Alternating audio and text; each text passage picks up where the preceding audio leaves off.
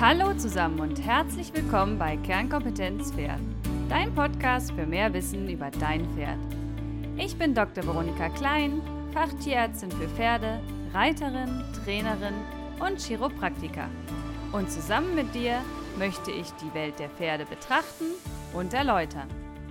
Ganz nach dem Motto, es ist nicht wichtig, besser als jemand anderes zu sein, sondern es geht darum, besser als am Tag zuvor zu sein. Und in diesem Fall für dein Pferd. Heute geht es weiter mit der Pferdefütterung. Und zwar mit Teil 4. Im Speziellen behandelt Werner heute den Dünndarm.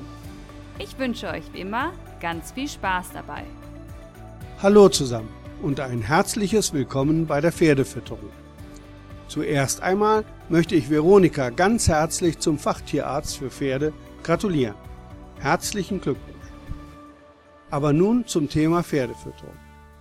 Im letzten Podcast haben wir mit den Besonderheiten des Verdauungstraktes begonnen und die Bedeutung von Kauen, Einspeicheln, Abschlucken sowie die wichtigen Schutzfunktionen des Pferdemagens für die weiteren Verdauungsvorgänge besprochen. Nochmal, der Pferdemagen, genauer der Drüsenmagen, verhindert, dass mit dem Futterbissen Massen an Bakterien, Hefen und Pilzen in den Dünndarm eindringen können. Der Futterbissen, gerade vor einer Stunde im Maul gestartet, ist im günstigsten Fall bereits am Magenausgang angekommen. Große Kraftfutterrationen aber können den Magen bis zu fünf Stunden lang belasten. Die größte Strecke hat der Bissen aber noch vor sich. Heute wollen wir, beginnend am Ausgang des Magens, dem Magenpförtner, den Weg durch den Verdauungstrakt des Pferdes fortsetzen und beobachten, wie, wo und was bei der Futterverwertung des Futters abläuft. Der Darmtrakt nimmt den größten Teil der Bauchhöhle ein. Anhand ihrer unterschiedlich großen Durchmesser unterscheiden wir Dünn- und Dickdarm. Dünn- und Dickdarm teilen sich die Arbeit der Futterverwertung. Der Dünndarm.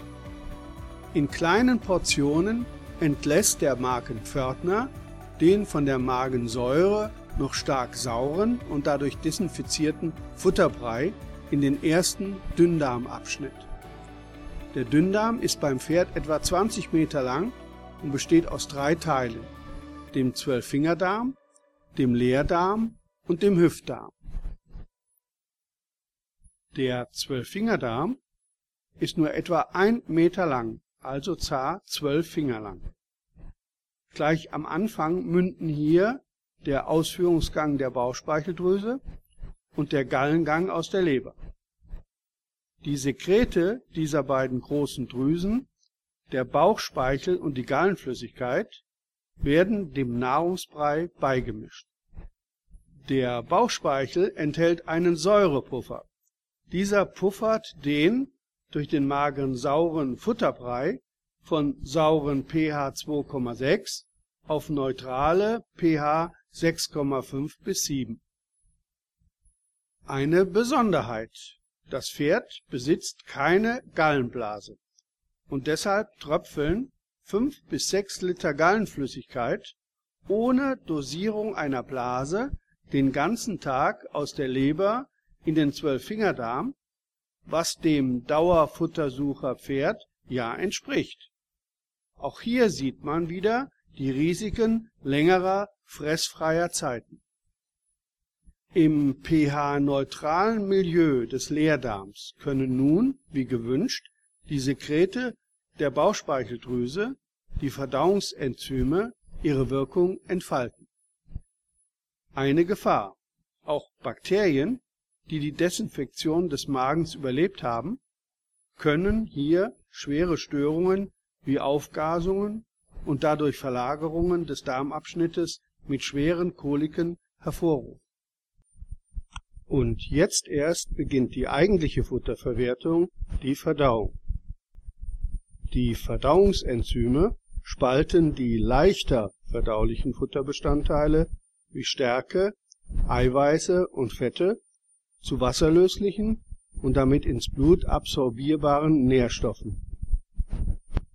Das Ergebnis aus Stärke wird wasserlöslicher Traubenzucker, aus Eiweißen werden wasserlösliche Aminosäuren und aus Fetten wasserlösliche Fettsäuren. Die Aufnahme dieser wassergelösten Nährstoffe erfolgt direkt im Leerdarm, der mit etwa 18 Meter der längste Abschnitt des Dünndarms ist. Umso erstaunlicher die sehr kurze Verweildauer des Futterbreis in diesem Abschnitt von nur eineinhalb Stunden, was dafür spricht, dass Pferde für die Verwertung großer Kraftfuttergaben nicht geschaffen sind. Die Leerdarmschleimhaut besteht aus winzigen Zotten, die stark von Blutgefäßen durchzogen sind, wodurch die Aufnahmeoberfläche um ein Vielfaches vergrößert wird. Der Name Leerdarm erklärt sich, weil er immer leerer wird. Die wassergelösten Nährstoffe verlassen den Darm, werden ins Blut aufgesaugt und zur Leber weitertransportiert. Die Leber hat wichtige Aufgaben im Stoffwechsel. Sie ist ein Speicher für diese Nährstoffe, aber auch ein Filter für Giftstoffe. Ausgefilterte Giftstoffe werden dann über die Nieren im Urin ausgeschieden. Die Aufgabe der Entgiftung kann die Leber aber überfordern und schädigen. Neben den organischen Nährstoffen werden im Dünndarm auch Mineralstoffe Calcium, Magnesium, Kalium, Chlor und geringe Phosphormengen aufgenommen. Die kräftige Ringmuskulatur sorgt für die Darmmotorik, die Durchmischung und den zügigen Weitertransport des Futterpreis. Auch die Schrittbewegung des Pferdes begünstigt diese Darmmotorik, während bewegungsarme Aufstallung die Gefahr von Verstopfungen vergrößert. Der Hüftdarm ist der letzte Abschnitt des Dünndarms. Obwohl nur etwa einen halben Meter klein, besitzt er besonders starke Muskeln. Diese sind auch nötig, weil der Hüftdarm als letzter Dünndarmabschnitt den übrig gebliebenen Futterbrei mit Druck in den folgenden Dickdarm befördern muss. Dies ist recht schwer, weil die bis hier nicht verdauten, die schwer verdaulichen Futterbestandteile, zum Beispiel die Rohfaser, noch rau und sperrig sind und in diesem Abschnitt zu Verstopfungen führen könnten. Trotz der langen Strecke von mehr als 20 Metern steht dem Verdauungsprozess im Dünndarm nur eineinhalb Stunden Zeit zur Verfügung. Ein unerwünschter Stau, eine Kolik, kann die Dauer der Passage deutlich verlängern. Der folgende Dickdarm benötigt für seine Aufgaben bei einem mittelgroßen Pferd unglaubliche 35 bis 46 Stunden, also fast zwei Tage, obwohl er nur halb so lang ist wie der Dünndarm. Bemerkenswert. Fohlen besitzen anfangs eine reine Dünndarmverdauung. Eigentlich logisch. Muttermilch ist leicht verdaulich. Das Fohlen frisst aber bereits in den ersten Lebensmonaten instinktiv frischen Mutterkot. Und das, obwohl Pferde grundsätzlich den Kontakt mit eigenem oder fremdem Kot meiden. Was das mit der Verdauung im Dickdarm zu tun hat, wollen wir im nächsten Podcast Futterverwertung im Dickdarm besprechen. Über die angesprochenen Verdauungsprobleme im Dünndarm kann aber Veronika später einmal aus tierärztlicher Sicht mehr berichten.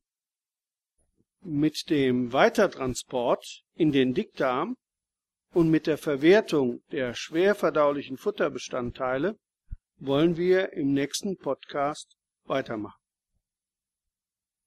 Ich bin zufrieden, wenn ich dir oder besser deinem Pferd weiterhelfen konnte. Ich bedanke mich für das Interesse und freue mich auf ein Wiederhören zum nächsten Kapitel. Ja, dann gibt es von mir noch einen kleinen Einblick in die parasitären Erkrankungen des Dünndarms. Im Dünndarm kommt der Zwergfadenwurm, der Spulwurm und der Bandwurm vor. Zwergfadenwürmer und Spulwürmer besitzen beim Fohlen und jüngeren Pferden eine Bedeutung. Gegen Spulwürmer bilden Pferde eine Immunität aus. Das bedeutet, ab einem Alter von circa drei Jahren ist diese Wurmart nicht mehr relevant. Davor allerdings ist der Befall sehr gefährlich, da sie durch den Körper wandern, insbesondere durch Lunge und Leber. Und es kann zu einem sogenannten Wurmilius kommen. Dabei sind so viele Würmer im Dünndarm, dass es zu einer Verstopfung, also einem Darmverschluss kommt durch einen Wurmknäuel. Die Tiere koligen sehr stark und müssen in der Regel operiert werden. Ein wirklich unappetitlicher Anblick in der OP. Spulwürmer sind weiß und strohhalmdick. Daher ist es auch wichtig, Fohlen und Jungpferde anders zu entwurmen als erwachsene Tiere. Die klassische selektive Entwurmung ist für Pferde über drei Jahre entwickelt worden. Sie sollte keine Anwendung bei Fohlen und Jungpferden finden. Die Bandwürmer leben im letzten Abschnitt des Dünndarms, direkt vor der Klappe in den Blinddarm und können dort auch eine Passagebehinderung verursachen und somit Kolik auslösen.